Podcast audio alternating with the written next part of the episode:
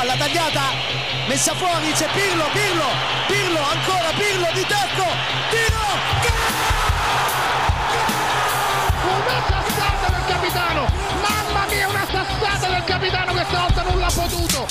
Serie Amore, der Italien Fußball Podcast mit Mario Rica und Mario Seuke.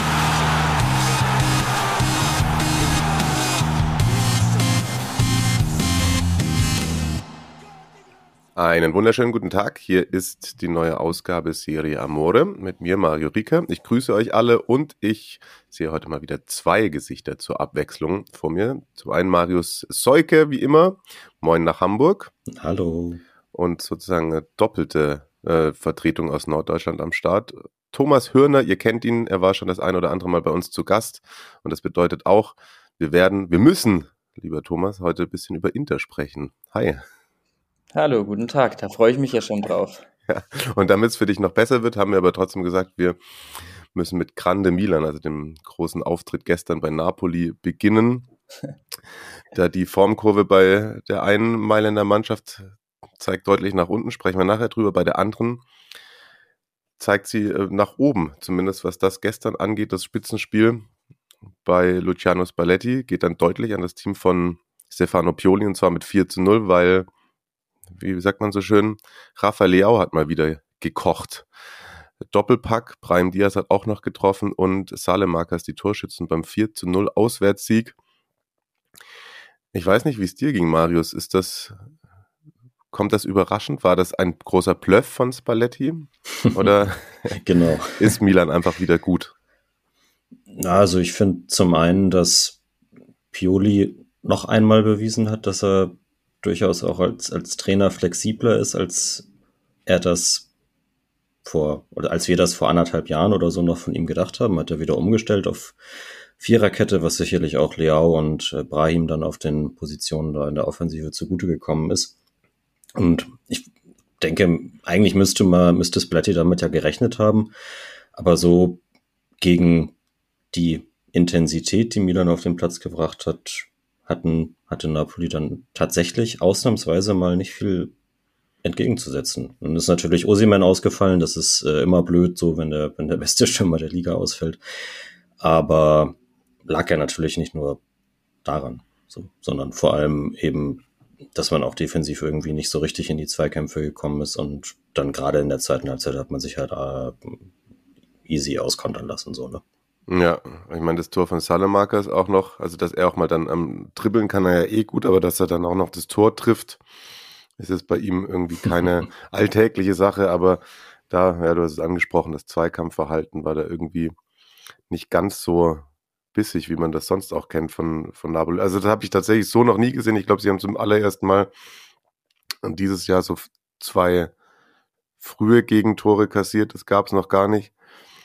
Ich habe gerade hab gerade gesagt in der Vorbesprechung, ich hatte einen, einen Fakt gesehen, dass es dürfte in der Liga erst der zweite Sieg im, glaube ich, die haben sich schon ein paar Mal äh, duelliert, die zwei Trainer, aber Pioli ist zum zweiten Mal erfolgreich. Ich habe es jetzt nicht verifizieren können, aber andere Journalisten können ja auch sagen, dass Markus Gisdol neuer Trainer beim VfB Stuttgart wird und dann wird da gar nichts draus. Das wäre eigentlich schade. Ich dachte, wir könnten heute mit dem Miracle starten. Aber daraus ist nichts geworden, aber das ist ein ganz anderes Thema. Vielleicht können wir ja schon in den, in den Podcast der Stuttgarter Nachrichten, falls Plessin Trainer wird, keine Einschätzung abgeben. ähm, du hast Osimen gerade schon angesprochen, da vielleicht das, das so Update, dass es hieß, dass er zum Hinspiel in der Champions League dann wieder fit wird. Da hatte ich auch kurz das Gefühl, vielleicht will ihn auch nur schon Spalletti und sagt, er ist jetzt verletzt. Also deswegen habe ich das gerade vorhin auch gemeint mit dem großen Bluff, aber ich glaube, ist absichtlich da irgendwie so eine Leistung auf den Platz zaubern. Das traue ich ihnen auch nicht zu.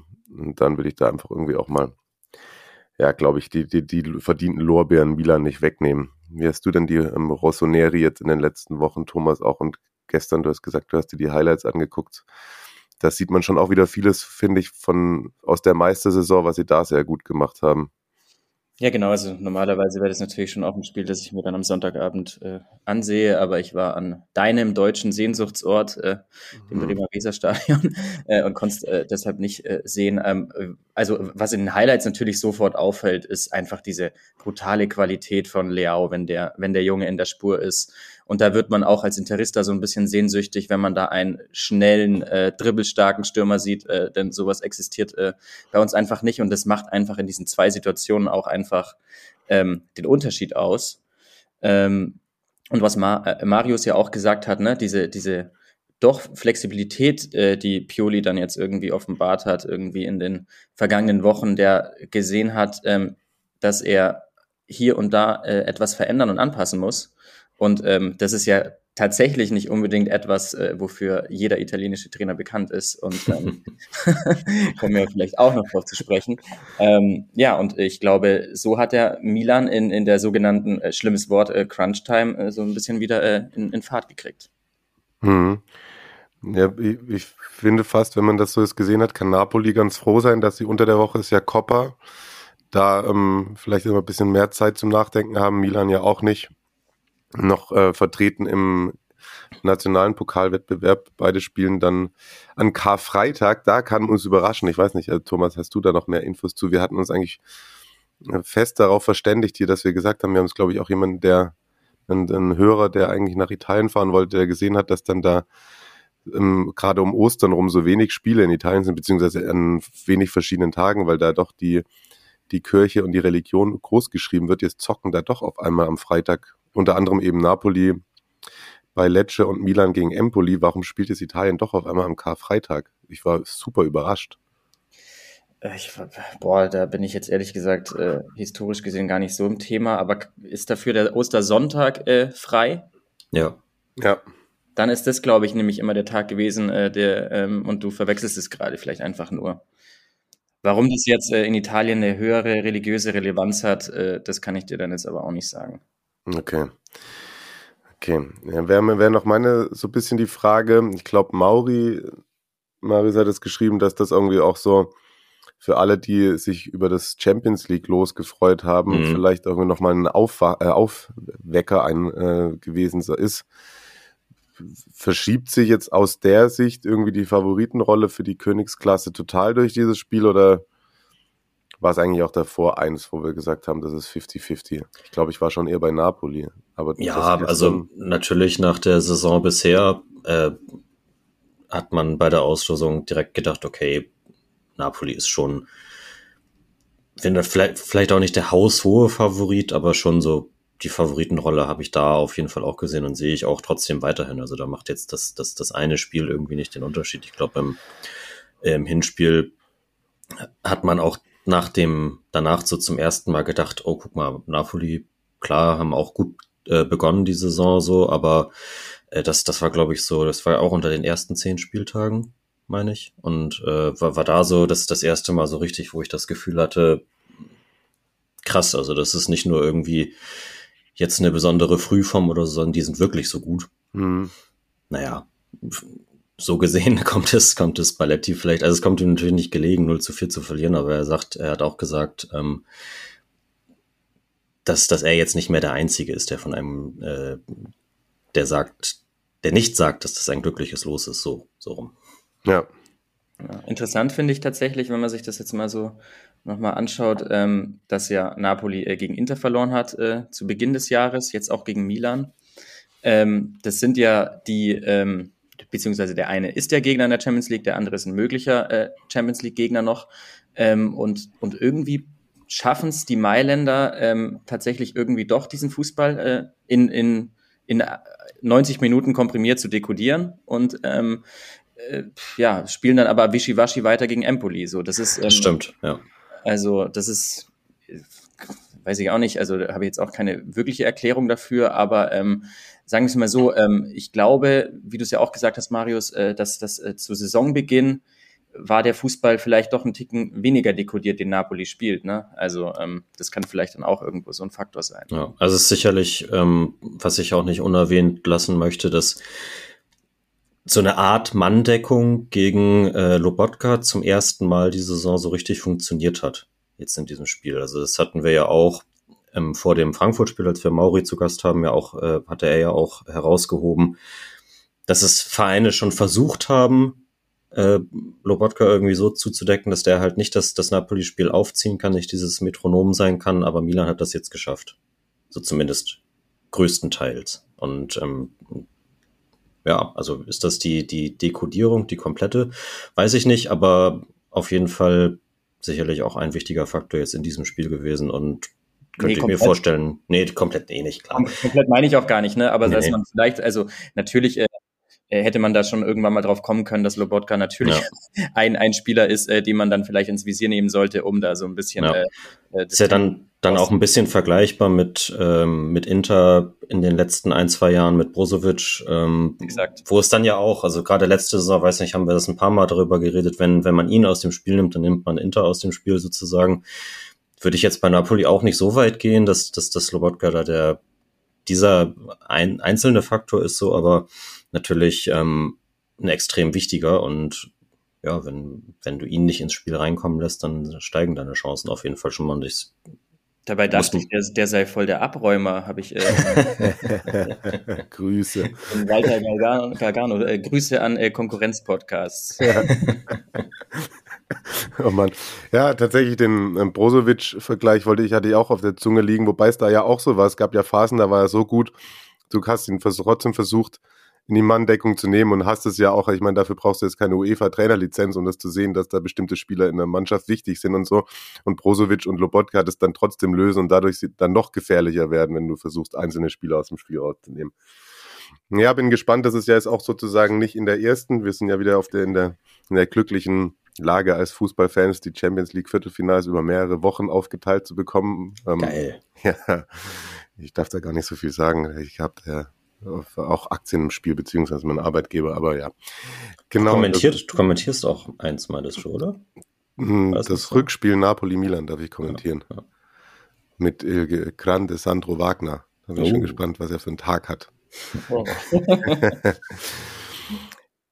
ähm, ja, genau, also da deswegen ein bisschen, bisschen Zeit darüber nachzudenken. Eine Thematik, die gestern natürlich auch vor allem viele Neapolitaner beschäftigt hat, würde ich hier gerne doch einmal, vielleicht nicht in voller Gänze, aber zumindest angedeutet haben. Die, ja, die Fan-Thematik, die Ultras, die jetzt gestern wieder boykottiert haben, teils sogar so mit dem Rücken zum Spielfeld. Ich kann mir da natürlich auch gar keine große äh, Meinung anmaßen, weil ich auch nicht drin stecke. Hm, ich weiß zum Beispiel, dass Mauri ist äh, klar auf der Seite, der jetzt äh, gegen die eigenen Ultras schimpft, weil er es super nervig findet, dass in so einer tollen Saison, wo einem die Mannschaft so viel bereitet, dass man sozusagen die Mannschaft mit dem Stimmungsboykott bestraft und man sich selber wieder zu wichtig nimmt. Ich glaube, das ist immer auch ein, eine Sache, die sich Ultras sehr oft anhören müssen. Dann, das gab es ja auch im Frankfurt-Spiel schon, dass sich sich dann auch erst gestern wieder untereinander irgendwie da Backpfeifen verteilt worden sind, weil manche supporten wollen, manche wollen nicht supporten. Auf der einen Seite finde ich immer gut oder auch vertretbar, dass Fans ihren Unmut äußern und ihre ja, Sachen einfordern und glaube ich, die haben da mit De Laurentiis und mit der Stadt auch einige Dinge und Punkte, wo ich ihnen folgen kann oder dass es halt nicht so cool ist, wenn dir Sachen verboten werden. Jetzt hat Mauri mir gerade vorhin noch was von der Homepage geschickt, dass er tatsächlich viele Sachen sind auch nicht verboten. Man muss sie halt vorher anmelden mit eigenem Namen, mit eigener E-Mail-Adresse, muss man Banner anmelden. Jetzt weiß ich auch, das macht auch nicht jeder Ultra gerne, vorher nochmal Personaldaten mit ähm, mhm. Bannern und Trommeln dahin zu schicken. Hm. Ja, ich weiß es nicht. Ich wollte tatsächlich, ich weiß nicht, ob ihr eine Meinung zu habt ich finde es ich find's okay. auch ja. also grundsätzlich unglücklich, dass man sich da nicht einig werden kann. Auf jeden Fall. In welche Richtung das nun geht. Also theoretisch muss man, muss dann ja irgendwie ein Kompromiss geschaffen werden und äh, Seiten müssten aufeinander zugehen irgendwie. Ich weiß nicht, wie verfahren die Situation da, dafür ist. Äh, kenne das dann auch von anderen Vereinen natürlich.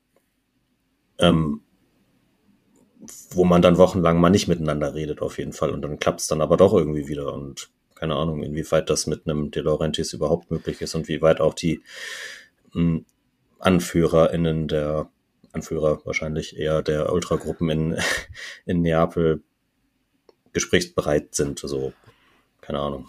Ja, auf der anderen Seite hat der Mauri geschrieben, naja, De Laurentiis und die Stadt, die werden nicht einknicken. Deswegen sollen sie sich jetzt mal, sollen sich die Ultras sozusagen, sollen sich einfach zusammenreißen und weitermachen. Das denke ich mir auch immer wieder klar ist. Aber nur weil sie wissen, dass er ein Sturkopf ist, können sie ja nicht von ihren Forderungen abrücken. Ja, wie ich schon gesagt habe, also ich stecke jetzt natürlich auch da nicht drin und habe kein, Hinter kein Hintergrundwissen und weiß nicht, was sonst so vorgefallen ist. Es war halt eben nur ein großes Thema und der Gästesektor war ja auch über die 90 Minuten dann das Einzige, was man so wirklich gehört hat. Ja, also ich finde es auch einfach extrem schade, ähm, ohne dass ich jetzt auch das ganz große Kontextwissen dazu habe, ne? aber ähm, letztendlich äh, verfolgen die eine äh, mit großer Wahrscheinlichkeit historische Saison äh, mit dem Rücken zum, zum Spielfeld. Ähm, und ja, ich weiß nicht, ähm, ob, ob das äh, tatsächlich äh, im Sinne des äh, großen Schutzheiligen der Stadt äh, gewesen wäre. Ja, das so kann man es, glaube ich, ganz gut zusammenfassen. Einer aus der Community hat tatsächlich vielleicht ein bisschen gestern da noch mehr von mitbekommen. Das möchten wir euch nicht vorenthalten. Er hat sich jetzt kurz vor ähm, Aufnahmestart noch bei uns gemeldet. Und zwar der liebe Till. Und der hat uns in den letzten Wochen verzweifelt oft geschrieben, er wollte unbedingt an Tickets für dieses Spiel kommen.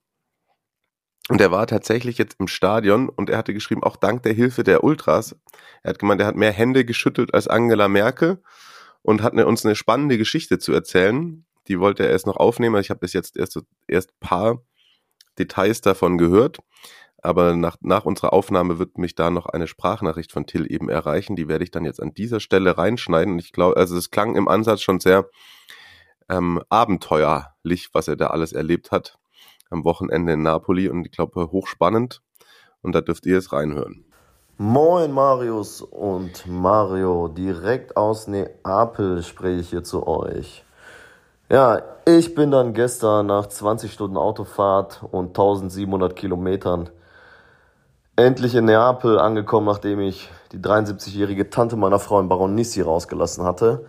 Und hatte natürlich als großer Dortmund-Fan und äh, ja, steter, stets, stetiger Besucher der Südtribüne im Block 13 natürlich den großen Wunsch, ja, unsere Freunde äh, aus Neapel zu besuchen und eben auch das Stadio Diego Armando Maradona. Wie ihr euch vorstellen könnt, habe ich natürlich keine Fidelity Card und äh, war mir dem auch nicht so bewusst und bin somit dann gestern ohne Ticket hier angereist. Hab mich dann allerdings trotzdem schon um 14.30 Uhr zum Stadion bewegt. Es war herrlichstes Wetter. Es war eine wirklich tolle Atmosphäre in der ganzen Stadt. Und ja, habe mich dort dann auf die Suche gemacht und ähm, ja, bin glücklicherweise in ähm, Kontakt gekommen mit den mit einigen Ultras der Kurve A und die haben sich natürlich sehr, sehr, sehr gefreut, jemanden mit dem Dortmund-Schal zu sehen. Ich war auch bei deren Protest dabei und habe ordentlich mitgesungen, habe Fotos mit den Leuten gemacht und die wollten alle mal meinen Schal sehen und so weiter. Habe sogar einen Neapolitaner getroffen, der, der ein Dortmund-Tattoo hatte.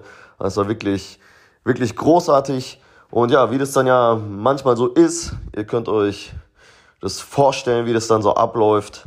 Ähm, wurde natürlich dafür gesorgt, dass ich ja ins Stadion eingeladen werde und konnte mich somit dann ziemlich unkompliziert in der Kurve A wiederfinden. Die äh, ja, lieben Brüder aus Neapel haben mich direkt ganz vorne an die Balustrade gelassen und ich konnte das Spiel von da wirklich wunderbar sehen. Es war natürlich äußerst schade, dass eben ja diese wirklich fantastische Stimmung außerhalb des Stadions äh, ja, eben im Stadion einfach keinen Platz gefunden hat. Ähm, es ist traurig, dass äh, es ist traurig, wenn Ultras und äh, ja, wir kennen das halt natürlich alle äh, zu so einem Mittel greifen müssen und du hast auch gemerkt, dass äh, ja den aller allermeisten damit halt einfach gar nicht wohl ist. Äh, demnach war es ja auf den, in den Kurven so, wie es bei Napoli auch auf dem Platz war, insgesamt halt eine leider dürftige Vorstellung. Ja, ein besonderes Erlebnis war dann sicherlich ab der 85. Minute, äh, dass ja ausgerechnet die Fans vom AC Milan dann äh, ja mit einem wunderbaren Lied äh, dem Präsidenten von Neapel De Laurentiis ja als Sohn einer Sexarbeiterin bezeichnet haben. Das wurde natürlich gleich vom gesamten Stadion aufgenommen und man hat gemeinsam Heim- und Gästefans eben gegen den Präsidenten angesungen. Ging dann rüber bis zur Kurve B, bis dort dann eben auch Bengalos gezündelt wurden. Äh, ich glaube, uns ist allen klar, wieso die Ultras das gemacht haben.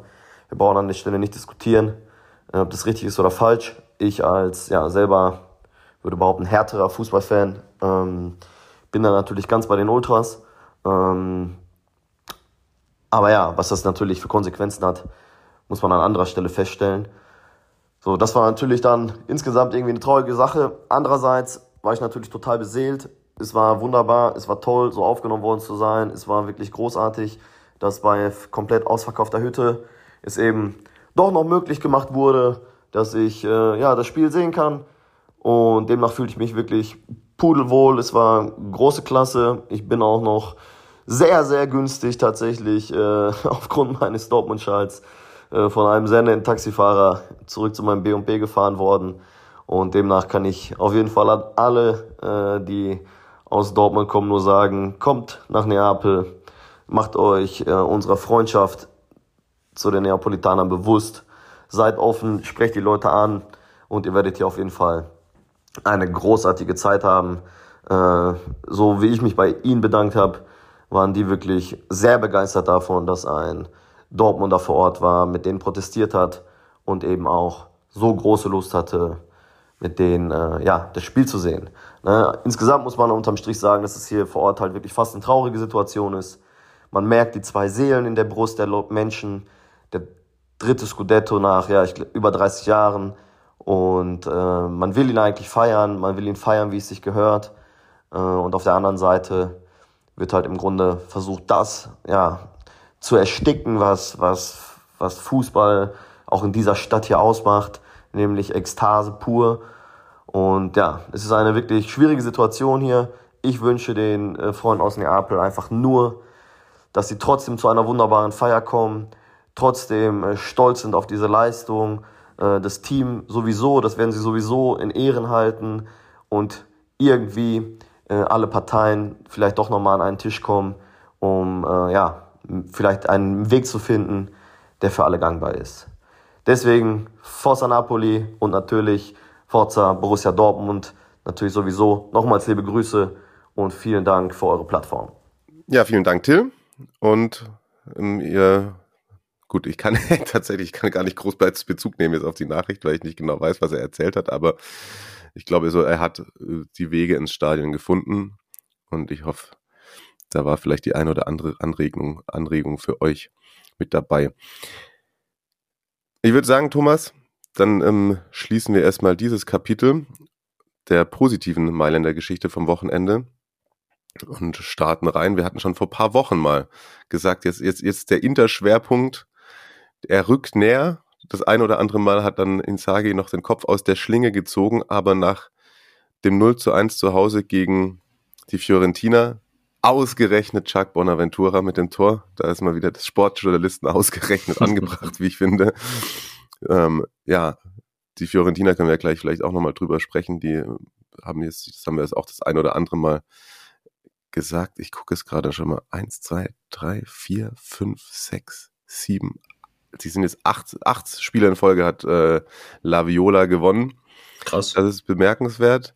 Und Inter vier, vier Pflichtspiele ohne Sieg, drei davon sogar verloren. Nach dem Juve-Ding davor ja das 0-0 gegen Porto, okay, da hat man sich ja eben auch fürs Viertelfinale qualifiziert in der Champions League. Das ist schon mal, glaube ich, das ist das, was Inzaghi jetzt auch noch so ein bisschen der, den Restbonus vielleicht für den, für das Saisonende besorgt, aber es ist schon sehr enttäuschend. Ich bin sehr froh, dass du bei uns bist. Ich habe das Spiel nämlich leider über weite Strecken nicht verfolgen können, weil ich da auch gearbeitet habe. Ich habe nur ähm, aus verschiedensten Kameraperspektiven den Lukaku-Nicht-Treffer gesehen und das Tor von Bonaventura. Quo war das Inter? naja, äh, geradewegs in eine äh, mittelschwere sportliche Katastrophe, glaube ich. Also ähm, was du, ähm, du hast ja äh, zwei, drei Statistiken erwähnt. Äh, die, die in Italien am meisten ähm, erwähnte ist, äh, naja, zehn Saisonniederlagen in der Liga. Das ist einfach wirklich sowas von unfassbar desolat. Also das muss man sich wirklich mal vorstellen. Ne? Inter mit dem ähm, zweiteuersten Kader meines Wissens, mit dem qualitativ ja, vielleicht auch zweitbesten, vielleicht sogar besten Kader, ähm, von, rein von der individuellen Spielerqualität, ähm, hat ein Drittel seiner bisherigen Spiele verloren in der Liga. Das ist ähm, ziemlich katastrophal und ähm, ja, ähm, ich glaube, dafür gibt's äh, echt eine ganze Reihe, eine ganze Reihe an Gründen, ähm, über die wir auch sprechen können, ja. Wollen wir es irgendwie Mannschaftspart technisch aufrollen oder wollen wir beim Trainer anfangen? Das würde ich die. Vielleicht ähm, tatsächlich am, ganz am Anfang äh, an, der, an der grundsätzlichen Struktur dieses ganzen Gebildes und ähm, da habe ich echt äh, was, was sehr Gutes von Fabrizio Biasin gelesen, ähm, italienischer Journalist, den ihr mit Sicherheit kennt und die äh, die 10.000 Kopf große Community ja auch. ähm, und ähm, das würde ich jetzt äh, vielleicht einfach mal übersetzt vorlesen, weil es einfach äh, die Gesamtsituation so super zusammenfasst und äh, man das einfach ähm, nicht besser wiedergeben kann und ähm, lautet wie folgt. Äh, es, es gibt Spieler, deren Verträge auslaufen, die auf Laie sind, die alt werden, die zum Verkauf stehen. Inter hat individuelle Qualität, besteht aber aus einem Kader, der keine langfristige Perspektive hat. Die Pokalwettbewerbe sind ein Ziel für alle, die nächste Champions League Qualifikation nur für manche. Punkt. Mhm. ah ja, okay, ja oh, du hast recht, das ist ein spannender Gedanke und ja, wenn man so sagt, irgendwie macht Sinn. Ne? Also man, man sagt ja auch, auch oft, ich glaube, man hat in einer, in einer, einem 23-Mann-Kader wahrscheinlich immer auch, auch in anderen Vereinen selbstverständlich keine 20 dabei, die jetzt irgendwie sich herzbluttechnisch irgendwie mit einem Verein komplett verschrieben haben und vielleicht auch für jetzt gerade die älteren Herrschaften sich vielleicht jetzt irgendwie nach dem nächsten Vertrag gucken oder nochmal nach einem großen Wechsel. Ich meine, ich weiß, du bist ein persönlich äh, sehr großer Freund davon, dass Edin Dzeko auch noch bei euch spielt. ich habe ein bisschen, bisschen im Interforum bei Transfermarkt jetzt kurz vor der Aufnahme noch gelesen und äh, da ist äh, auch, also Dzeko-Verlängerung plus wahrscheinlich die Frei-Verlängerung für vier Millionen netto oder so. Geld, das dann wohl äh, womit geknausert wird bei der Bastoni-Verlängerung. Also das, das wirkt halt auch schon wieder natürlich äh, komplett wild. Ich, ich weiß noch, mit dir, Thomas, hatten wir auch, weiß nicht, von einem Jahr vielleicht oder so, schon mal ähnlich gesprochen über die, ja, eben über die Perspektive des Kaders und über wie, wie kann es sein, dass, ähm, dass bei Inter offenbar ja, der aktuelle Name oder der Name der Vergangenheit irgendwie größeren, äh, größeren Stellenwert hat als äh, womögliches Potenzial. Da ging es dann auch viel um diese Jugendspieler, die permanent verkauft werden. Ähm, ist, ist, ist, ist es äh, finanziell, wegen hast die Struktur ja gerade auch schon angesprochen, ist es finanziell so katastrophal, äh, dass, dass man mit Jeko verlängern muss äh, und dann weiß nicht, Satriano für 10 Millionen verkaufen muss, der seinen Kaderplatz einnehmen könnte. Ist das, ist das weiterhin der Fall? Naja, natürlich ähm, gibt es diverse äh, finanzielle Zwänge, über die, die, die sind bekannt und äh, äh, an die muss man sich halten. Aber es gibt äh, verschiedene Möglichkeiten, ähm, ähm, da sich, äh, ja, wie soll ich sagen, äh, dem anzugleichen. Und ähm, ja, dass, dass der Name Jeko einfach so ein ideales Beispiel, ähm, weil er einfach äh, so ein riesiges Gehalt verschlingt. Also ähm, der kostet dann eben doch 13 Millionen, 12 Millionen Euro brutto im Jahr. Ähm, der hat, äh, der hat Inter insgesamt auch 30 Millionen Euro gekostet seit seinem mhm. Wechsel inklusive der doch relativ geringen Ablöse. Und das ist einfach ein unfassbar riesiges Geld, ähm, das man ähm, immer für Spieler, die ihren Zenit äh, erreichen oder überschritten haben, ausgibt, ähm, ohne irgendwas in dieser Mannschaft zu entwickeln. Und das habe ich ja, das ist ja natürlich immer leicht, ne, wenn man sich jetzt hier hinstellt und ich habe es euch auch gesagt, behauptet, aber ich habe es euch doch gesagt. und zwar, dass wenn, wenn man, wenn die einzige Strategie ist, irgendwie ähm, Hals über Kopf äh, äh, irgendwie diese, diese Gegenwart äh, in der Mannschaft aufrechtzuerhalten und dabei kom komplett die Zukunft außer Acht lässt, dann äh, wird es Jahr für Jahr schlechter. Und das mhm. sieht man jetzt einfach. Und ich glaube, was, was gerade auch mit Blick auf den Sturm äh, wichtig ist oder, oder auch einfach kurios, dann muss man einfach nochmal ins Jahr 2021 gehen und da ähm, ja, ähm, vielleicht sich das nochmal äh, vergegenwärtigen, was da eben passiert ist. Und ähm, das äh, taugt auf jeden Fall für so ein Handbuch für Sportmanager, aber dann halt mit dem Titel Macht das Gegenteil, um, um äh, langfristig eine erfolgreiche Mannschaft zu bauen. Also, ähm, Lukaku wird äh, verkauft, es gab finanzielle, finanzielle Zwänge, darüber haben wir geredet, ähm, und als Ersatz wird Jeko geholt. Für ähm, dieses Geld, was ich gerade erwähnt habe ähm, über 30 Millionen tatsächlich, wenn ich jetzt nochmal nachrechne. So. Ähm, das heißt, du hast wieder komplett alles auf die Gegenwart ausgerichtet, ähm, gibst Jeko einen Zweijahresvertrag und hast aber dann im vergangenen Sommer die Möglichkeit, Dybala ablösefrei zu holen, auch gegen Handgeld natürlich und für ein auch nicht ganz geringes Gehalt. Aber du entscheidest dich dann auch auf Betreiben ähm, des Trainers und äh, natürlich äh, vor allem auf Betreiben von Marotta, der irgendwie wieder den Lukaku ähm, ähm, Lautaro-Sturm zusammenbauen wollte, ähm, dazu doch Lukaku per Laie zurückzuholen und verzichtest dafür auf Dybala. So, und in welche Situation läufst du dann in diesem Sommer rein? Du mhm. hast keinen Dybala, du hast einen Jeko, dessen Vertrag ausläuft und du hast keinen Lukaku. Ja. ja, das ist, ja. das ist das, was die da betrieben haben. Einfach, äh, um irgendwie aus nostalgischen Gründen äh, diesen, diesen Sturm wieder zusammenzusetzen. Ähm, und mit letztlich in der Rückschau äh, sparsamem Ertrag. Sehr sparsam im Ertrag. Ähm, wir können die Tore gern zusammenzählen. Äh, bei Lukaku brauche ich einen Finger oder in der Liga? ja. Ja? ja. Und du hast ja nicht, du hast ja auch äh, keinen Lukaku äh, zurückgeholt, der irgendwie ähm, dann nochmal in dem England-Jahr angedeutet hätte, ähm, dass, äh, dass, dass da irgendwie nochmal äh, was kommen würde. Ne? Der war ja einfach in einer desolaten körperlichen Verfassung auch. Und das schleppst du die ganze Saison mit. Ähm, ja, man, stell, man stelle sich wirklich mal so eine Kaderplanung beim FC Bayern vor. Also diese, diese, diese, diese Prinzipien hinter mhm. den Entscheidungen, ne? Also ähm, was da los wäre. Aber in Italien wird es dann teilweise auch einfach so weggenickt. Und ähm, ah ja, äh, Gecoe und Campione, der hat doch irgendwann mal 1995, äh, keine Ahnung, seine zwölf Saisontore gemacht. So. Ja, ich, ich war ja zwischenzeitlich immer einer, der auch gesagt hat, dass, dass Ceco teils so underrated ist. Aber ich glaube, jetzt in diesem, diesem Jahr und gerade auch mit dem zukunftsorientierten verstehe ich da deinen Groll voll. Also ich frage mich jetzt auch, wenn ich wieder die Aufstellung gegen Florenz anschaue, für mich ist auch so ein Name, das ist halt auch dann Insagi-Jünger, wenn ich mir angucke, dass jetzt da regelmäßig irgendwie Acerbi beginnen darf. Das macht mich auch völlig fertig. Ja, tatsächlich äh, war ich auch ein großer Gegner seiner Verpflichtung. Der ist jetzt rein von den Leistungen her sicher nicht das allergrößte Problem. Ähm, aber ja, natürlich ist er auch so, steht er exemplarisch wieder dafür, dass, dass diese ganze Mannschaft einfach, einfach irgendwie auf, ja, Hals über Kopf äh, die Gegenwart retten soll. Ähm, und, und dann reden wir natürlich auch über Spielertypen, ne? Also das ist, das sind, das ist ja auch kein, kein, keine moderne Zusammensetzung irgendwie im Sturm. Wir haben gerade über Leao geredet, ähm, was das für ein, was für ein, was der für eine individuelle Qualität hat. Und ähm, bei Inter hast du einfach mit Abstrichen nur Lautaro, der dir mal eine 1 gegen 1 Situation gewinnen kann und mit Abstrichen über ein bisschen Geschwindigkeit verfügt. Ich meine, jetzt gegen, gegen die Fiorentina hat sogar Lukaku mit Korea begonnen. Was war da der Hintergrund? Weil Lautaro hat in den letzten Wochen war das einfach wieder, weil der mal eine Denkpause gebraucht hat. Ich weiß, der hat halt auch in mehreren Spielen super viele Chancen liegen lassen. Also gilt ja auch für Lukaku genauso wie für Lautaro.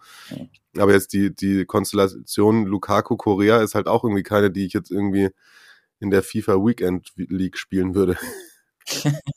ja, die die, die äh, zocke ich tatsächlich nicht, ähm, deswegen kann ich da nichts dazu sagen. Ich auch, ich auch nicht. Ich sehe es nur immer ständig bei diesen komischen Nee, also Lautaro war einfach auch, genau wie Barella aktuell, äh, komplett überspielt. Ähm, mit dem kleinen, aber feinen Unterschied, dass ich Barella für einen äh, Weltklasse-Spieler halte und äh, Lautaro halt einfach, ähm, ja, einfach irgendwie nie konstant dieses Niveau erreicht, um irgendwie äh, die, die Saison und Spiele zu killen. Und ähm, ich bin mir auch nicht, also ich bin mir relativ sicher, dass er dieses, dieses Niveau auch nicht mehr erreichen wird. Hm, okay. Ja, das ist, das ist tatsächlich ein hartes Urteil. Ja, er versagt halt, äh, also Versagen ist natürlich auch ein großes Wort, aber ähm, doch in, in den entscheidenden Momenten ist er halt einfach nicht da, ähm, wo du, wo du ähm, seine, seine ja, Qualität äh, dann eigentlich bräuchtest. Ein gutes Beispiel ist ja auch äh, vergangenes Jahr äh, gegen Liverpool ähm, in der Champions League, wo Inter ja wirklich auch echt äh, eigentlich ein Weiterkommen verdient gehabt hätte. Ne? Aber er lässt halt dann irgendwie vier große Chancen liegen und das wiederholt sich und wiederholt sich und wiederholt sich. Jetzt wäre für mich so ein bisschen die Frage, du hast davon gesprochen, dass diese Mannschaft die Gegenwart retten soll. Was wären denn Faktoren, an, an die erfüllt werden würden, wo du sagst, ja, jetzt ist die Gegenwart gerettet? Ich meine, als nächstes steht jetzt ziemlich genau dann, wenn ihr wahrscheinlich den Podcast frisch am Dienstag holt, das Hinspiel in hört, das Hinspiel in der Coppa an bei Juve im Halbfinale. Das ist ja auch wieder mit Hin- und Rückspiel, falls das jemand noch nicht auf dem Schirm haben sollte. Dann folgt ein Auswärtsspiel bei Salernitana und dann eben das Hinspiel bei Benfica. Ich könnte mir ehrlicherweise übrigens vorstellen, dass mit dem Roger Schmidt Fußball die Insagi 11 auch einige Probleme bekommen könnte. Und wenn wir uns jetzt mal die Tabelle anschauen, durch die Niederlage, man ist punktgleich jetzt mit der Roma, also Inter noch auf Platz 4, ein hinter Milan und man von hinten, Atalanta ist auch nur noch zwei weg. Juve ist nur noch sechs weg. Das habe ich mir auch aufgeschrieben. Das finde ich eigentlich somit auch die, die krasseste Statistik überhaupt. Ich meine, vor paar Wochen wurde oft, wurde oft davon gesprochen, dass die Vizemeisterschaft jetzt in der Liga auch so ein, so ein Ziel sein sollte. Aber da sind jetzt auch schon fünf hinter Lazio. Also sind jetzt die Pokalwettbewerbe, du hast gerade eben schon gesagt, für die Spieler ist das ein gemeinschaftliches Ziel aber ist nicht aus deiner Sicht auch bei den allen Dingen, die du gerade angesprochen hast, die sich verändern müssten, ist dann nicht vielleicht sogar eher unterbewusst die Hoffnung da, dass man da jetzt auch im, im Pokal rausgeht, weil nachher holen sie noch die Copper und kommen ins Champions League Halbfinale und dann wird auf der Basis alles schön geredet. Das gibt es ja auch das eine oder andere Mal bei Vereinen, dass das dann so hergenommen wird.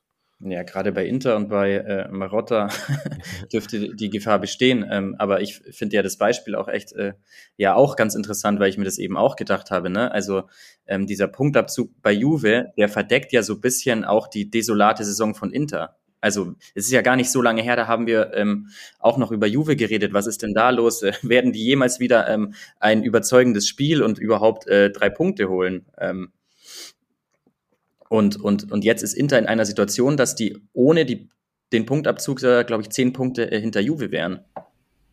Ja. Und äh, da du ganz konkret gefragt hattest, ähm, was, was kann diese Gegenwart retten? Also am Ende des Tages, die Gegenwart retten kann, kann eine, also die, die Clubfinanzen kann eine, kann nur eine Champions League ähm, Qualifikation retten. Und äh, fürs Gefühl ist natürlich die Copper ähm, eine, eine äh, schöne Sache. Und äh, als nettes Gadget, beziehungsweise mehr als nur ein nettes Gadget, das wäre ja fast schon historisch, wenn man es irgendwie in dieses Champions League-Finale schafft. Und das Kuriose an der ganzen sportlichen Situation, und es gibt ja auch dieses Zitat von Fabrizio Biasin wieder, ähm, ist ja, dass Inzaghi es auf wundersame Art und Weise schafft, dass die Mannschaft zumindest in diesen Pokalwettbewerben scharf ist. Und ich habe ja auch gerade dieses Spiel in Liverpool erwähnt äh, beziehungsweise gegen Liverpool in, in der vergangenen Saison. Also er, er schafft es auch da gegen große Gegner, ähm, gut, Porto jetzt äh, doch mit recht großen Abstrichen, ne? aber ansonsten ist diese Mannschaft einfach in den Pokalwettbewerben extrem scharf und ähm, ja, so eine richtige Erklärung habe ich dafür auch nicht. Wenn, wenn sie nicht mal du hast, wie sollen wir sie dann haben? Ich wollte noch ein bisschen über die, die ähm, einzelnen Mannschaftsteile oder mir ein paar, ein paar Namen rauspicken. Jetzt gegen Florenz durfte auch mal wieder Großens beginnen, der ja da auch anscheinend nicht so wirklich glücklich wird. Marius, was würdest denn du sagen? Ist es dann, könntest du dir vorstellen, auch so aus Transferperspektive, dass der sieht er überhaupt noch seine Zukunft dort? Großens jetzt. Ja. Naja, solange die Marco ist ja sein Konkurrent, der fällt jetzt gerade mit Bauch, äh, Bauchmuskelverletzung, glaube ich, aus. Ähm, solange der fit, also wenn der fit ist und wenn der so spielt, wie er es die Saison über getan hat. Denn er ist ja eigentlich so einer der einzigen wenigen, die wirklich konstant überzeugt haben bei Inter. Mit Chalanolu fällt der vielleicht stärkste Spieler ja auch gerade aus. Also der stärkste Spieler in diesem Kalenderjahr bei Inter. Ähm, ich sehe nicht, dass äh, Gosens sich gegen Di Marco durchsetzt. Ja, mhm. sehe ich genauso. Also das ist einfach, Di Marco ist einfach der deutlich äh, komplettere und äh, bessere Fußballer. Punkt. Ja. Und natürlich ist es dann auch so, dass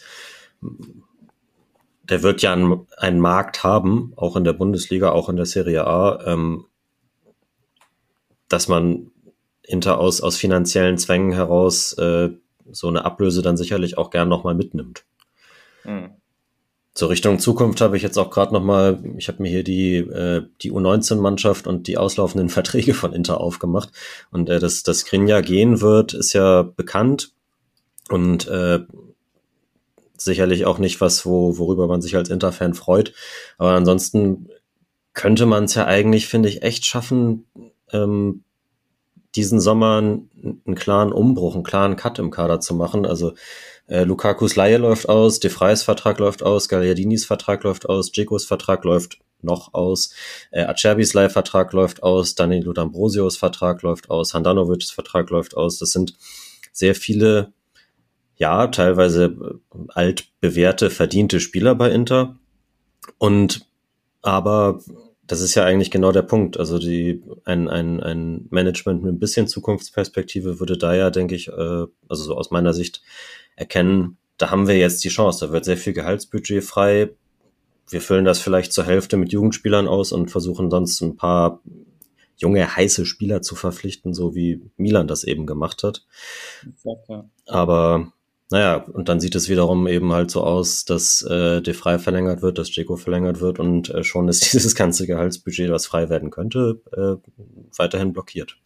Genau, und, und die große Gefahr hast du ja auch schon erwähnt und ähm, das ist eigentlich auch ähm, eine Parallele zu dem, was mit Skriniar gelaufen ist und zwar, äh, wie es gerade um die äh, Verlängerung von Bastoni steht. Ähm, die Spieler kannst du jetzt natürlich nicht eins zu eins vergleichen. Ähm, das, ähm, die, haben, die haben einen anderen Markt und ähm, andere, auch ähm, ein anderes Alter und so weiter. Aber ähm, es war ähm, vor, vor einem Jahr ebenso, dass man bei Inter dann eben auch gesagt hat, ähm, insbesondere Marotta, ja, ja, den Skriniar, den kriegen wir dann schon verlängert, so, das passt dann, dann reden wir irgendwann. Und mit so einer Gener Generosität äh, wurde dann an diese ganze Sache rangegangen. Dann hat man ihn äh, wie äh, auf einem Kuhhandel ähm, im, im Sommer äh, angeboten, äh, um, um Bremer zu holen.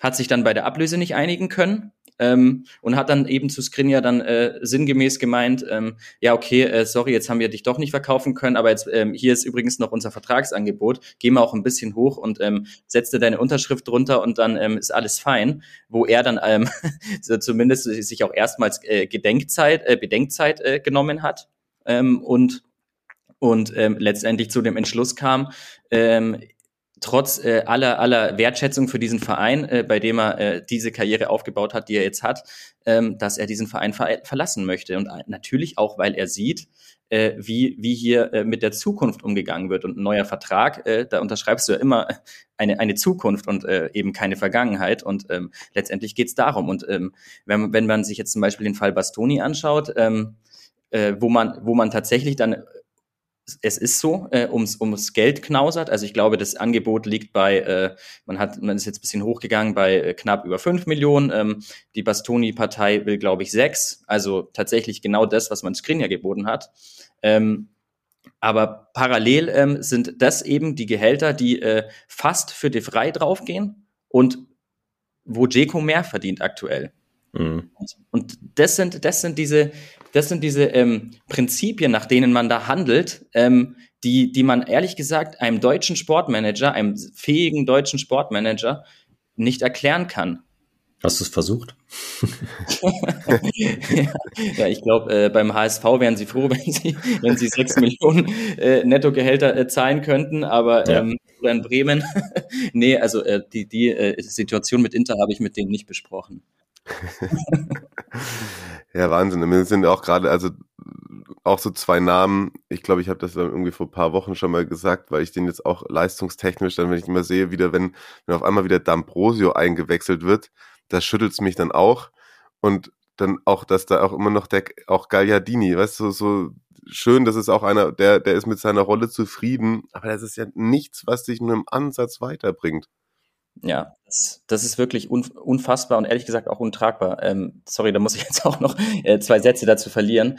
Ähm, da könntest du wirklich jeden x-beliebigen U22-Spieler ähm, hinstellen, der einigermaßen was auf den Kasten hat, der einfach in der Lage ist, einen 10 bis 15 Meter Pass präzise an den Mann zu bringen. Und das wäre schon eine Steigerung.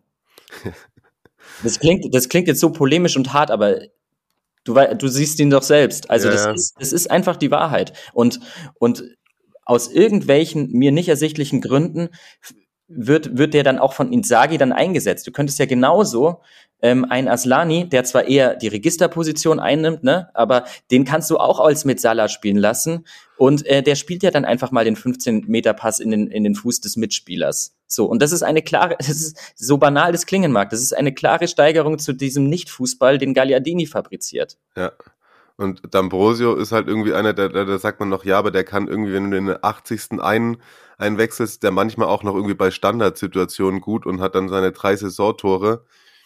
Aber es hatte ich im einen Spiel, das war er, glaube ich, gerade rot gesperrt. Ähm, ja, das ist irgendwie, ich weiß es nicht. Das ist so einer, über den, den wir dann auch oft loben, der ist irgendwie auch nicht Bäume ausreißt, aber der halt irgendwie wirklich solide abliefert und irgendwie auf mich den Eindruck macht, als hätte er sich wirklich der Sache verschrieben, ist dann irgendwie Damian. Ich finde, dem kann man irgendwie wenig vorwerfen ja. in, in, in dem Gefüge. Aber, aber das andere ist, ich weiß es nicht. Das äh, macht mich selber manchmal, wie du das gerade auch gesagt hast, wütend. Ist es, ist es denn, da müssen wir dann ja auch letztlich irgendwo auch über Insagi natürlich reden, haben wir jetzt bisher noch nicht so viel gemacht. Ähm, hat er denn auch aus deiner Sicht, also hat er Druck von oben, dass er die anderen Spieler einsetzen soll, weil sie mehr verdienen oder ähm, wie so kommt davon, oder ist er einfach von sich aus her nicht flexibel genug, um da selbst drauf zu kommen, eben, eben genau mal Aslani auf die Acht zu stellen oder ähm, ich denke immer so einer wie Carboni, der als eines der größten Talente im italienischen Fußball gilt und äh, glaube ich ja auch schon argentinischer Nationalspieler ist. Dann will ich nicht die, ähm, den, den Talente-Hype in der Bundesliga, das muss man auch nicht immer über alles rüberstülpen, aber der würde in, bei den meisten Bundesliga-Vereinen wahrscheinlich regelmäßig seine 20 bis 30 Minuten pro Wochenende bekommen. Ja, irgendwann wird wahrscheinlich dann schon äh, rauskommen, dass da irgendwelche Schutzgeldzahlungen im Hintergrund laufen bei Inter, die äh, bestimmte äh, Aufstellungen begünstigen. Ähm, aber eine wirklich rationale Erklärung habe ich dafür ehrlich gesagt nicht. Also es ist einfach so, dass, dass diese gesamte Clubführung inklusive des Trainers äh, ideolo ideologisch einfach so eingestellt ist, dass die irgendwie diese, Verga äh, diese, diese Gegenwart retten wollen. Ähm, und dabei komplett außer Acht lassen, dass äh, ja dann auch noch äh, Fußball gespielt wird, äh, wenn, wenn, ja, weiß ich nicht. Ja, dass, dass, dass, die, dass die Uhr einfach weiterläuft und ähm, dieses, ja, diese, dieser, dieser ähm, Stillstand auch in diesem Kader, ähm, in diesem ganzen Club, es ist einfach wirklich, merkt man wahrscheinlich auch, äh, wie ich rede, es ist einfach irgendwo frustrierend, weil, weil du das Gefühl hast, dass, dass fähige Leute auch mit diesen begrenzten Mitteln ähm, dir eine Mannschaft hinstellen würden, so wie es ähm, Milan ja auch hat. Ne? Also da geht es ja auch gar nicht so sehr darum, wer jetzt aktuell zwei Punkte mehr hat als der andere, sondern ähm, wo dieser ganze Weg hinführt. Auf jeden Fall. Ich würde würd da vielleicht noch mal eine eine Frage von, von Markus einwerfen, die er mir bei WhatsApp geschickt hatte. Das bezog sich eigentlich ein bisschen mehr auf äh, so italienischen Nachwuchsfußball generell und auch die Nationalmannschaft, aber da der Spieler ja nun mal bei Inter in der Jugend war, passt sie vielleicht ganz gut. Er hat gefragt, ähm, Leeds hat äh, Wilfried Gnonto vor der Saison für viereinhalb Millionen aus Zürich geholt. Das hätten sich auch viele Serie A-Clubs leisten können. Kommt aus der Interjugend, ist jetzt Nationalspieler. Hatte Leeds einfach Glück oder haben die Scouts in Italien gepennt? Oder ist das wieder ein Fall von Jugendverweigerung, weil erst 19? Da habe ich mir angeguckt, okay, seine Stats in der Primavera von Inter, also bevor er nach Zürich gegangen sind, ist, waren nicht herausragend, aber trotzdem muss man doch sich da auch den Vorwurf gefallen lassen, dass man da äh, ein Talent verpennt hat und dafür ja letztlich dann auch noch nicht mal mehr Geld bekommen hat, oder? Ja, wie so häufig tatsächlich. Also normalerweise schafft man es dann wenigstens noch relativ oft äh, irgendwie die Spieler zu monetarisieren. Aber ja, Gnotto ist äh, auch so ein Fußballer, der ist einfach irgendwo mal verloren gegangen und taucht dann wieder woanders auf. Also da kann man auch etliche Beispiele ähm, nennen. Also das prominenteste, das immer noch äh, äh, aktiv ist, ist wahrscheinlich Bonucci. Bei dem ist es damals auch so gelaufen. Mhm. Und ähm, und ähm, weil du einfach auch nie bereit bist, äh, so, so eine gewisse Form von Risiko, ähm, falls man es überhaupt ein Risiko nennen kann, in, in, im Kader einzugehen, indem du dann einfach äh, deine drei, vier Perspektivspieler hast, ähm, ja, von denen du überzeugt bist, die zu deiner Spielidee passen.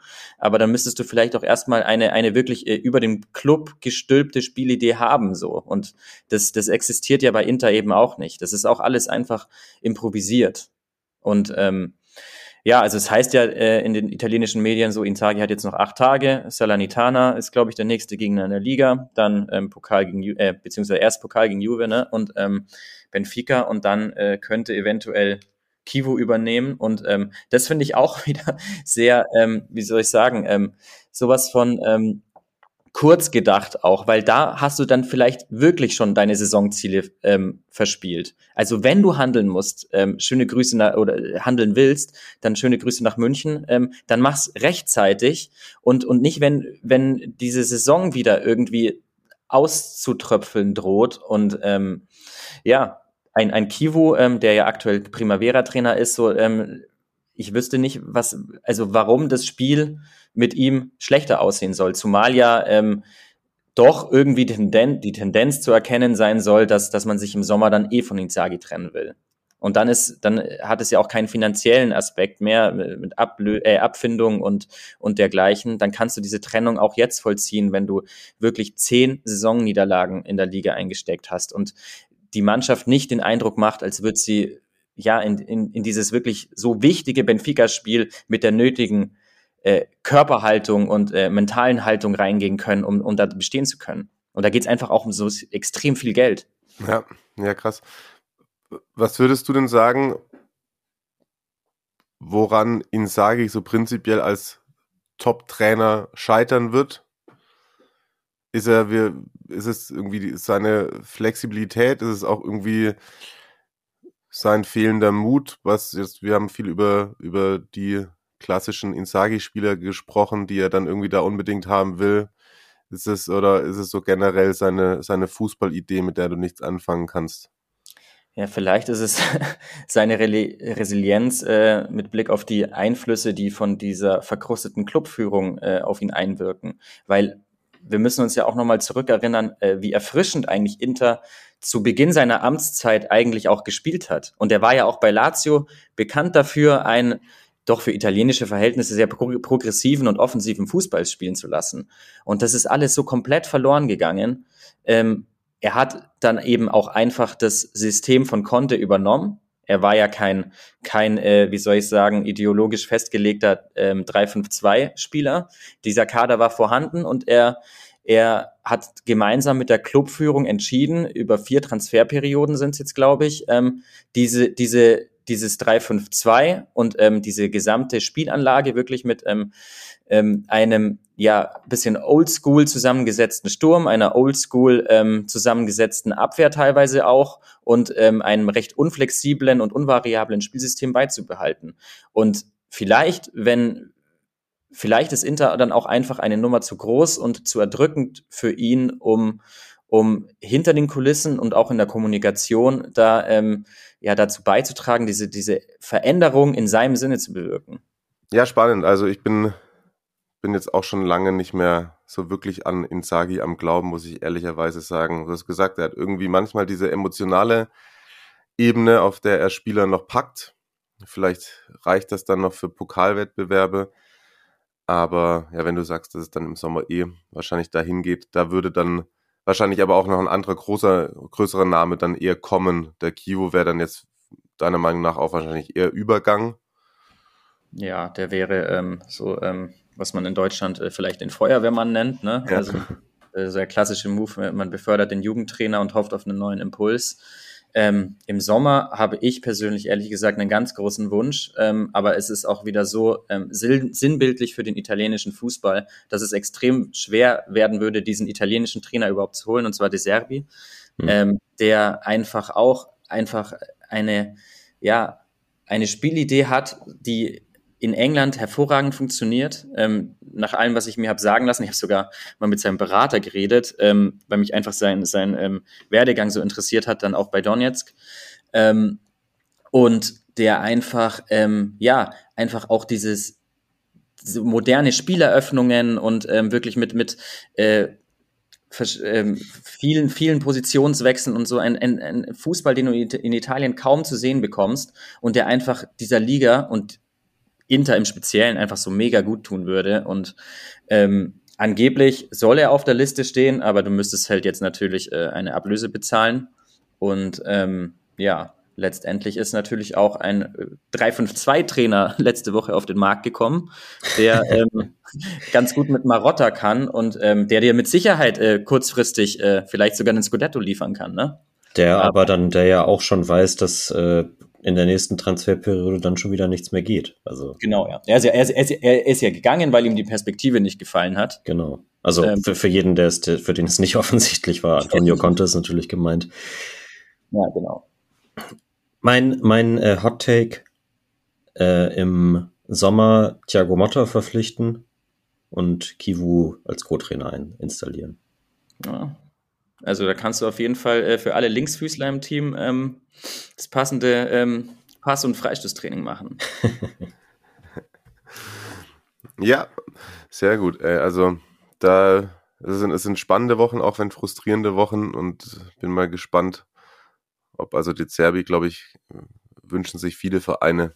Ja, haben wir von unseren Juventini ja auch schon gehört, ne? Vielleicht, vielleicht sprechen wir da dann zu Beginn der neuen Saison nochmal falls es den gewünschten Umbruch gibt. Oder wenn auch nicht, dann müssen wir dich oft zum Krisentalk einladen, Thomas. Nicht unerwähnt soll bleiben, aber dass die Fiorentina beim hundertsten Spiel für, von Ricky Sabonara, ich muss ihn einmal unterbringen, ähm, ja, ich habe es vorhin gesagt, weiter die Siegesserie fortführt, ist trotzdem Mittelfeld gerade noch acht Punkte auf Atalanta ist der Rückstand, aber also Tendenz deutlich nach oben und da vielleicht hat sich dann doch auch so ein bisschen die Nachhaltigkeit auch mit Italiano gelohnt und die kommen so langsam ins Rollen. Lasst uns mal, die Folge ist eh schon sehr lange, den Rest des Spieltags vielleicht im Schnelldurchlauf besprechen. Ich finde, außerhalb der Top-Ränge ist Bologna noch erwähnen, erwähnenswert. Da kommt Musa Barrow endlich wieder so richtig in Form. Der hat ein Tor, zwei Vorlagen. Posch hat mal wieder getroffen. 3-0-Sieg gegen Udinese. Also da war ja auch gerade, da ist ja der von dir angesprochene Trainer in Amt und Würden, Marius. Also Bologna macht richtig Spaß und das tatsächlich sogar ähm, mit Arnautovic nur immer noch auf der Tribüne, weil angeschlagen. Ja, da haben wir auf jeden Fall weiß ich auch, können wir immer noch Bezug drauf nehmen, dass die Frage ja mal kam, ob es ohne ihn gegen den Abstieg geht, ne? Ja, stimmt. Ja. ja. Nee, also die haben sich, die haben sich gut eingegroovt. Deutlich nicht. Deutlich nicht. Ansonsten bei großen Trainern, einer ist, der ist zum Trainer des Monats gewählt worden, Maurizio Sarri, beim Ex-Club von Insagi Lazio. Ja, Tendenz stark in Richtung äh, Vizemeisterschaft. Sie sind vier Punkte vor Milan, klar, immer noch weit hinter Napoli, aber 2-0 ungefährdet bei Monza gewonnen. Wie lange hat der denn noch Vertrag? Hat es, Marius muss das ja natürlich drauf haben als laufende Datenbank. Ja. Das wird live gegoogelt. Das wird live gegoogelt. 25. Bis 25. Ja, aber das ist das, das haben wir auch schon mal gesagt, ne, dass ich finde schon auch bei Lazio man das Gefühl hatte, dass da ein langfristiger Plan, eine langfristige Perspektive verfolgt wird, auch äh, angepasst an das Spielsystem des Trainers und man da auch mit mit Geduld und Ruhe rangeht und jetzt tatsächlich belohnt wird. Also genau, es gab ja auch schon die Phasen, wo es äh, weniger gut lief und man drohte aus dem Top 6 rauszurutschen, gerade eben im ersten, in seinem ersten Jahr. Ja. Und da ist man aber standhaft geblieben, hat Sari behalten und das hat sich ausgezahlt. Was ja. natürlich auch an Sari persönlich liegt, weil der ähm, auch wenig kompromissbereit ist, wenn es um seinen Fußball geht. Das ist ne? richtig. Und, ja. und das fordert er dann eben auch ein, und zwar auch auf dem Transfermarkt. Und ja, scheint sich äh, doch bisweilen auszuzahlen, so eine grundsätzliche Idee zu haben. Genau.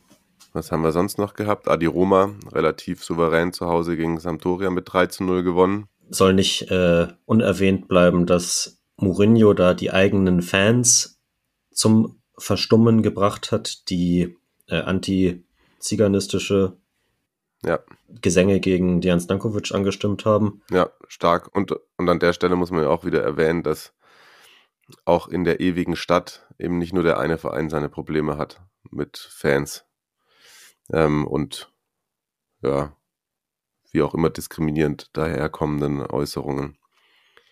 Juve kommt heute relativ kurz, aber das 1-0 gegen Hellas bietet auch nicht recht viel. Ich habe an dem Tag davor mit Flo Hause, der es kommentieren durfte, gesprochen. Da habe ich schon gesagt, dass das, glaube ich, wird ein zäher Kick. Juve tut sich gegen Hellas immer schwer. Hellas war tatsächlich in der ersten Halbzeit auch teils die bessere Mannschaft. Mois Kin mit dem Tor des Tages. Und ja, wir hatten schon mal gesagt, also Juve ist sechs Punkte dran an den Champions League Plätzen.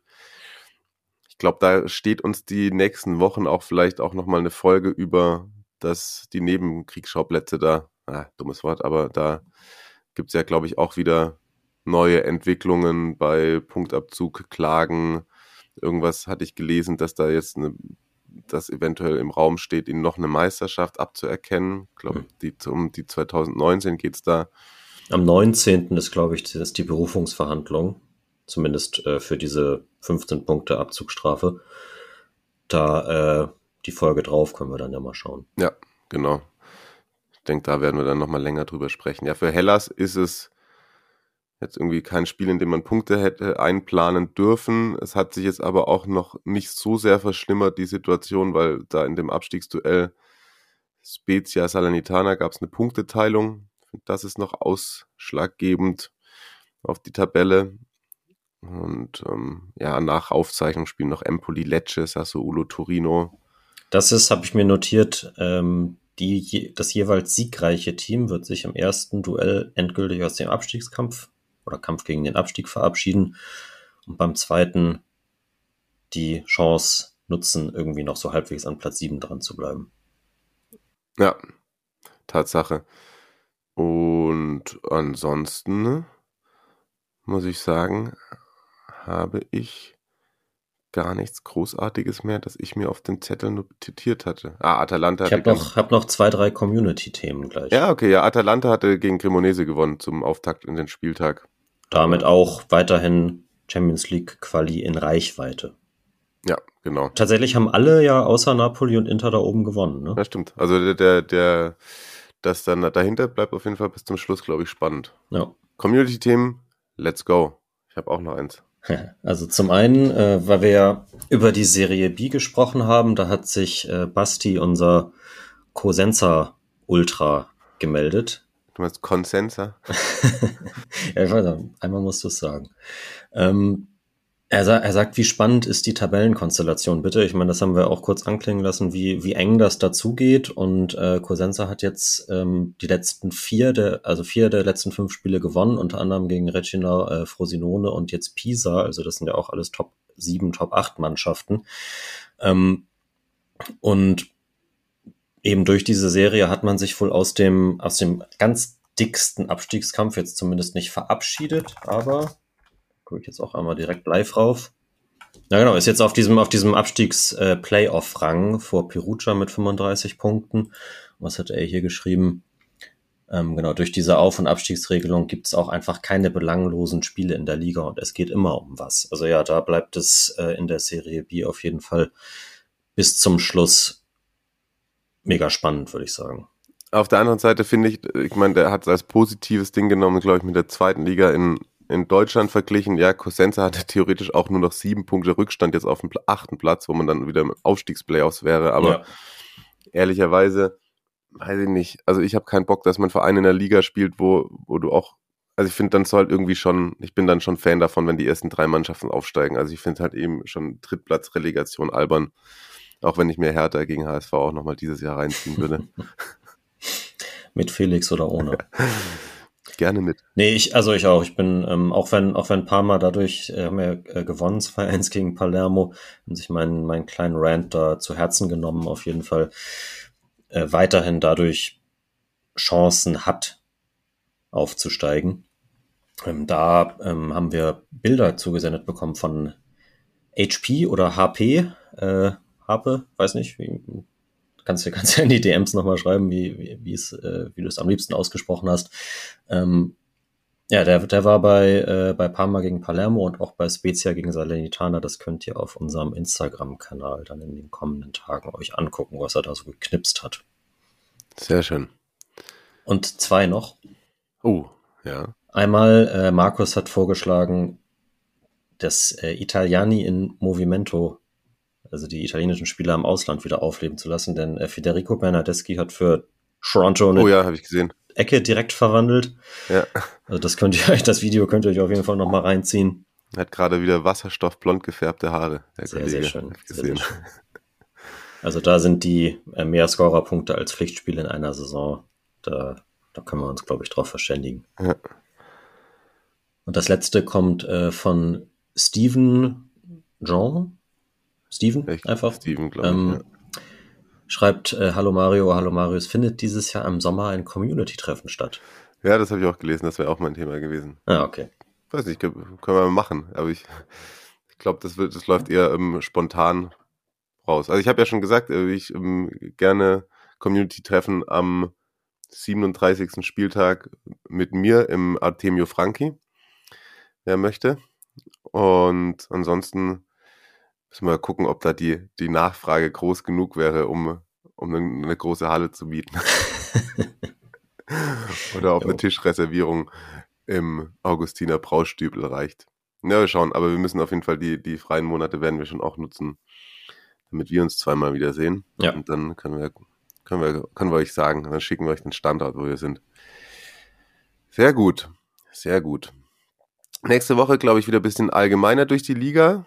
Ähm, heute fand ich sehr spannend. Es war, ich habe heute auch wieder mehr, mehr gefragt als selber geredet, aber ich finde das immer ehrlicherweise auch mal er, erholsam und spannend. Thomas, das waren sehr vielen gute Einblicke, Gedanken, die du da mit uns geteilt hast zu Inter.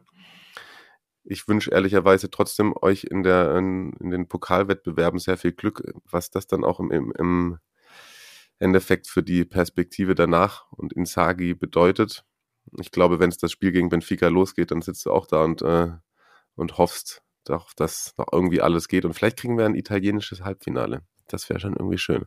Ja, das wäre natürlich äh, der Wahnsinn. Also, ja, natürlich äh, äh, zitter ich damit und äh, hoffe, ähm, dass, dass irgendwie sowas bewerkstelligt werden kann. Ja, und euch äh, natürlich auf jeden Fall danke, dass ihr mir hier so eine öffentliche Therapiestunde ähm, zum Auskotzen gewährt. Ne? Sehr gut.